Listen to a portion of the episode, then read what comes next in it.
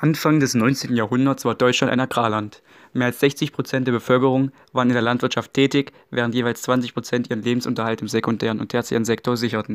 Deutschland war bis 1806 in ca. 300 Kleinstaaten zersplittert, ab 1815 nur noch in 35 Fürstenstaaten und vier freie Reichsstädte.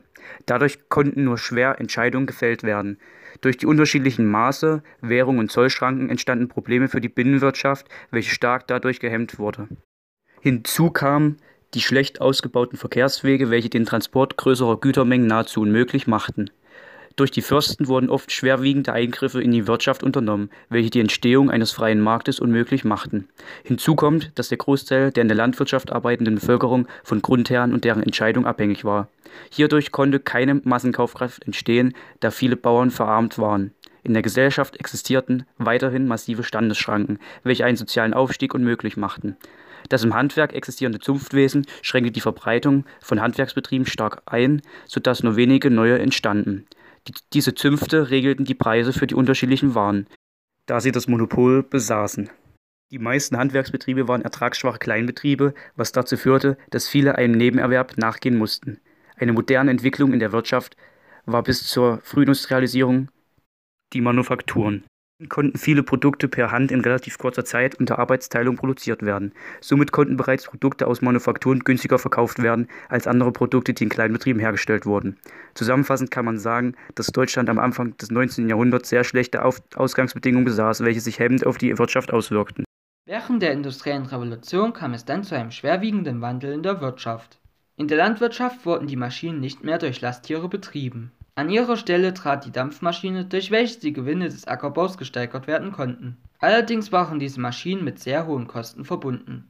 Deshalb konnten sich nur die Großbauern diese teure Investition für ihre Anbauflächen leisten. Die Kleinbauern zogen in die Stadt, um dort nach Arbeit zu suchen, weshalb die Anzahl der Beschäftigten in der Landwirtschaft sank.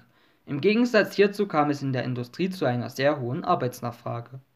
Gründe dafür waren zum einen das hohe Bevölkerungswachstum durch verbesserte Lebensbedingungen, zum anderen suchten die vielen ehemaligen Bauern nach Arbeit. Viele dieser Menschen fanden ihre Arbeit in den Fabriken großer Städte. Dort kam es mit Hilfe der Maschinen zu einer Massenproduktion von zum Beispiel Textilwaren oder Stahl. Im Laufe der Zeit bildeten sich mehrere Leitsektoren heraus. Das waren die Stahlindustrie, der Kohlebergbau sowie der Eisenbahnbau.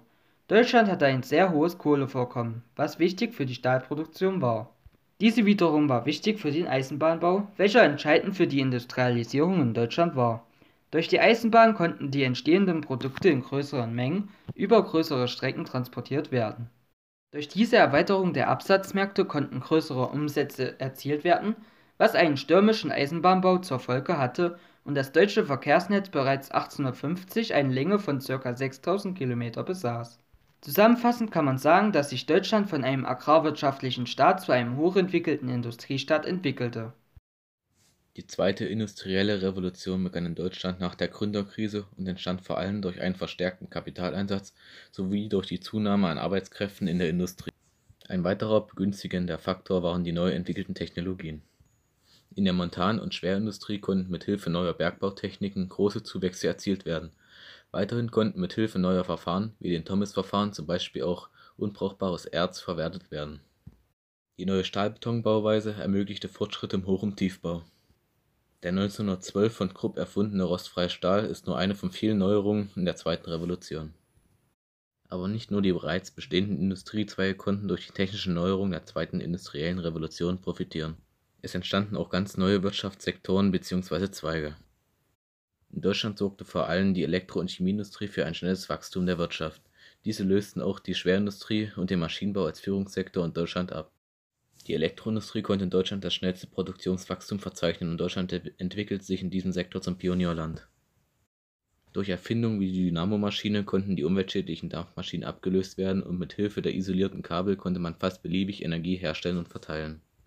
Führende Unternehmen waren vor allem Siemens und Halske sowie AEG Weitere Erfindungen der Elektroindustrie waren in der Kommunikationstechnik zu finden.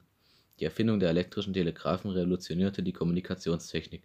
Die Chemieindustrie hingegen war vor allem für die Herstellung von synthetischen Farben benötigt worden. Aber auch eine preiswerte Herstellung von Arzneimitteln und Kunstdünger war durch die Chemieindustrie möglich.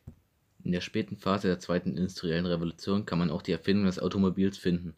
1886 konstruierte Gottlieb Daimler und Karl Maybach das erste benzingetriebene Fahrzeug.